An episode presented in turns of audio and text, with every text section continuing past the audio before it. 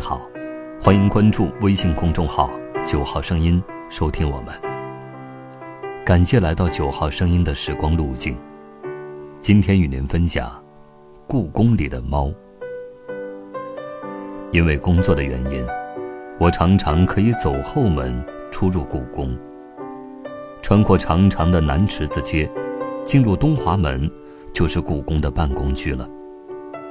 与宫殿区的人声鼎沸不同，这里静谧的可以听到微风的声音。除此之外，最多的就是自行车的车铃声。办公区很大，专家们喜欢用自行车代步。清脆的叮叮铃铃声中，你随意的一回头，也许看到的，就是某位学界的泰斗。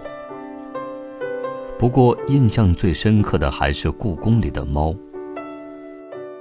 办公区每个院子里，都会有几只猫，也许正在古老的菩提树下散步，也许在窗台上，蜷成一团儿，打盹儿，也许在红墙琉璃瓦的角落里嬉戏。阳光穿过树荫，散开一地的碎影，时光。就定格在斑驳的青石上。故宫里的人都很爱猫，工作人员会自发的去喂猫，给猫体检看病。到了冬天，天气寒冷，工作人员会让猫进屋吹吹暖气，自有一番温情脉脉。故宫里的猫都不是什么名贵的品种，却常常自带一种慵懒高冷的气质。旁若无人，不过有时也能见到他们淘气的一面。有一次夏天的时候去故宫，正好赶上院子里的杏儿熟了。专家们拿着竹竿打杏，下面有人用纸小心翼翼地接着。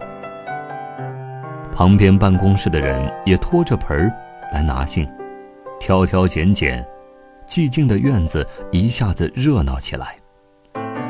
小猫们也喜欢凑热闹，跟在人的身后跑来跑去，萌翻众人。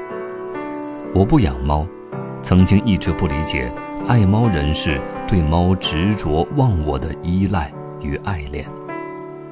后来看了一部电影，叫做《假如猫从世界上消失了》。故事讲的是一个即将面临死亡的男人，为了延续生命。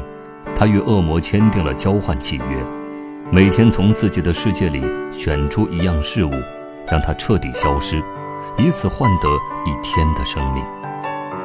事物一件件消失，附着在这件事物上的回忆，也都幻化成沙，不复存在。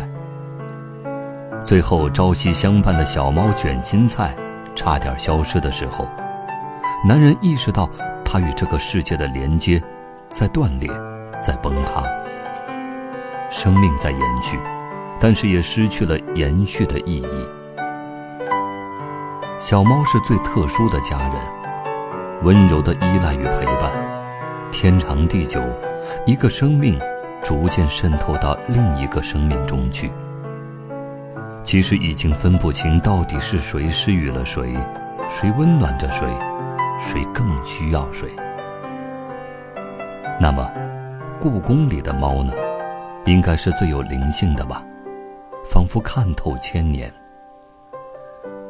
据说猫的寿命是十五年左右，然而九转轮回中，也许在幽深的后宫，它曾经读懂过某位妃子的寂寞；也许某个夜深人静的夜晚，它看到过刻薄寡情的四爷内心深处无法与人言说的孤独。也许他也见证了朝代更迭、帝国将倾的惨烈与悲苦。时光从历史中走来，从紫禁城到故宫，不变的是这份默默的守候。大故宫，小萌猫，是一个生命对另一个生命的陪伴。今天的九号声音，又为你另存了一段时光之旅。晚安。